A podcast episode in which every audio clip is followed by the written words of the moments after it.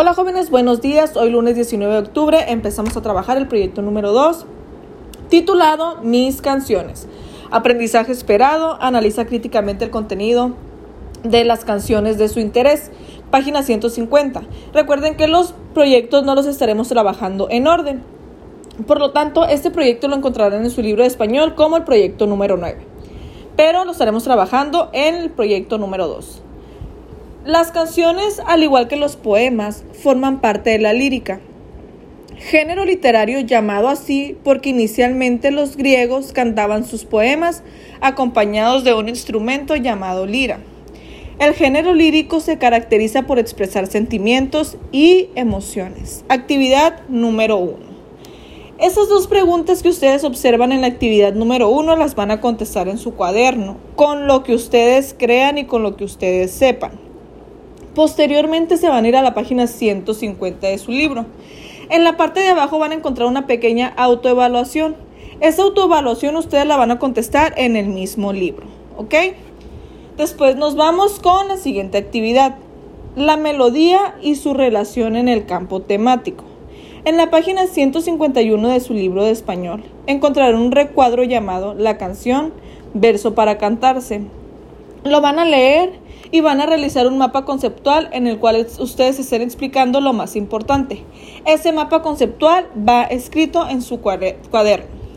Posteriormente van a elegir una canción. Esa canción puede ser su favorita, con la que ustedes se identifiquen, con la que ustedes se pongan feliz, con la que le den ganas de bailar, de llorar, de cantar. Y por favor les pido únicamente que eviten las groserías, ¿ok? Groserías y palabras obscenas hay que, hay que evitarlas, aunque nuestra canción este, sea nuestra favorita y nos guste porque dice esas palabras, pues hay que quitárselas, ¿ok? Nomás para poder hacer la actividad y que la actividad pues no tenga groserías ni palabras obscenas. Esa canción que ustedes hayan elegido la pueden escribir en Word o pueden este, tomarle captura de pantalla y ustedes me van a identificar el verso, estrofa y estribillo y lo van a subrayar en diferentes colores. ¿Ok? Cada uno de estos ustedes lo van a subrayar en diferentes colores ahí mismo en la canción.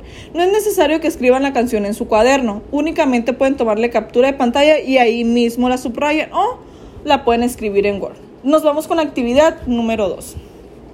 Página 151. Van a ir y van a leer la canción de Cielito Lindo y van a contestar las dos preguntas de la página 152. En esas dos preguntas hay espacio para que las contesten en el mismo libro. No hay necesidad de escribirle en el cuaderno. Una vez que ustedes hayan contestado, esas preguntas van a elegir tres canciones, igual pueden ser sus favoritas, las del momento. Y esas tres canciones igual las pueden escribir en Word o hacer captura de pantalla. Y van a identificar el título de la canción, el año en el que fue escrita y el autor. Una vez que ustedes hayan elegido esas canciones, se van a ir a la página 152 de su libro de español. Y con una palomita van a marcar el tipo, el tipo de género musical que corresponde a la canción que ustedes eligieron.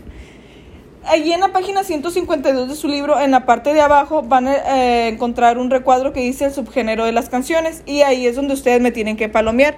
Igual lo contestan en el mismo libro. Actividad número 3 página 153 del libro de español. En la página 153 de su libro de español ustedes van a encontrar un recuadro color naranja titulado Los géneros y subgéneros musicales. Lo van a leer. Una vez que ustedes lo hayan leído me van a realizar un mapa mental. Recuerden que el mapa mental es el que está expresado con dibujitos. En ese mapa mental ustedes me van a, eh, escribir perdón, y a explicar, más bien dicho, con dibujos, los nueve subgéneros y géneros literarios. Y eh, el título de este mapa mental es género musical. Una vez que ustedes hayan hecho el mapa mental, se van a ir a contestar la pregunta.